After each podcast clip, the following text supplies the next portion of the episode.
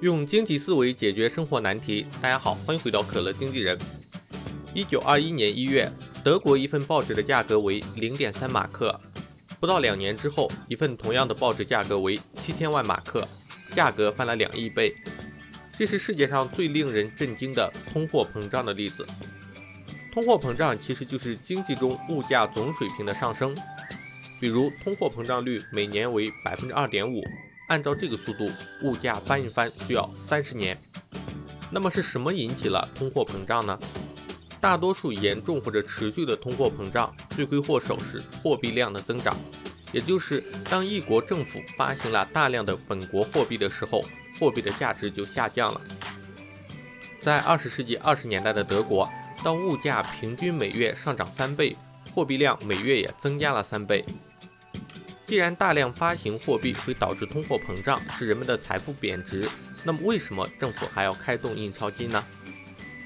政府往往会选择在国家经济面临困难的时候开始大量印钞，原因很简单，为了刺激经济增长。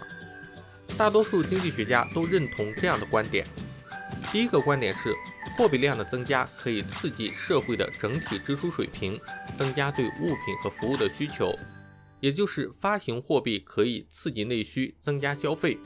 原因很简单，因为大家如果知道政府又开始发行钞票，那么货币肯定会贬值，那么大家就不会像之前那样存很多钱，而是多消费一点，把货币变成不那么容易贬值的实物。第二点，由于需求的增长，随着时间的推移，会引起企业提高物价。同时，也鼓励企业雇佣更多的工人，并生产更多的物品与服务。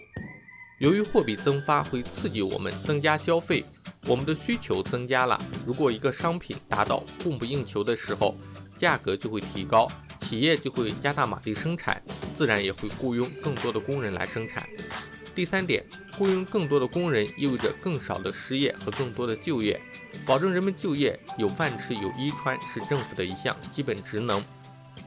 通过以上的推理，我们可以发现，通货膨胀与失业之间存着短期的权益平衡。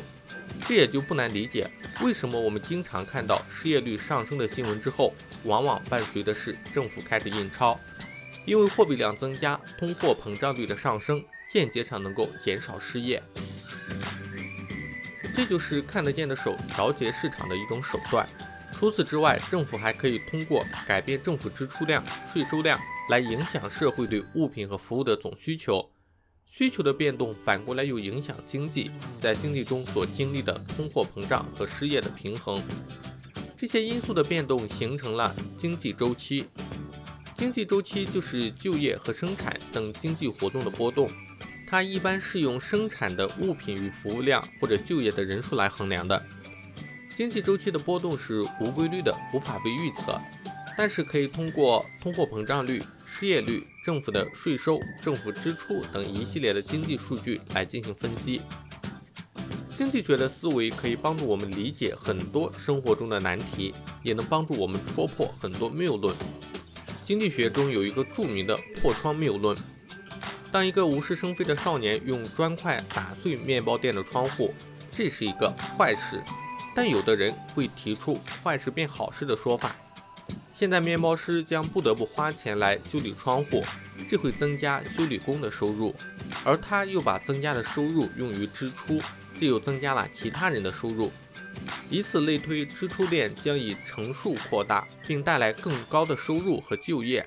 如果打破的窗户足够大，很有可能会带来一轮经济繁荣。听起来是不是很有道理？但事实真的是这样子的吗？如果说面包师没有把他的钱用于修理窗户，他可能会把钱用于购买一套新的衣服，那么裁缝就会有新的收入，他可以用这个新的收入去购买他自己想要购买的物品，以此产生新的支出，以此类推，经济才可能会增长。破窗并没有引起新的支出，而只是从别处转移了支出。破窗并没有创造新的活动，而是创造了不同的活动。还有一个比较典型的例子是工作岗位计算谬论。很多人认为工作岗位的减少代表经济的衰退，但事实真的是如此吗？过去我们用百分之九十的人来种植粮食，而现在只需要百分之三的人。但是我们的状况会因为农业工作岗位的减少而恶化吗？那些本来会成为农民的人，现在成了工厂工人和外卖配送员。新的岗位会因为旧岗位的消失而出现。因此，我们要做的不是计算工作岗位的数量，而是要使每一个工作岗位发挥作用。当劳动市场上供求不一的时候，我们偶尔也会遇到一些困难，但这只是暂时的。新的岗位会因为社会经济的发展而出现。如果仅仅因为暂时的困难就去捣毁机器，那么只会让社会经济倒退。以上就是本期我想要和大家分享的内容。如果你喜欢可乐经纪人，欢迎关注、点赞、转发。如果你有什么想吐槽的，欢迎在下面留言。那我们下期再见。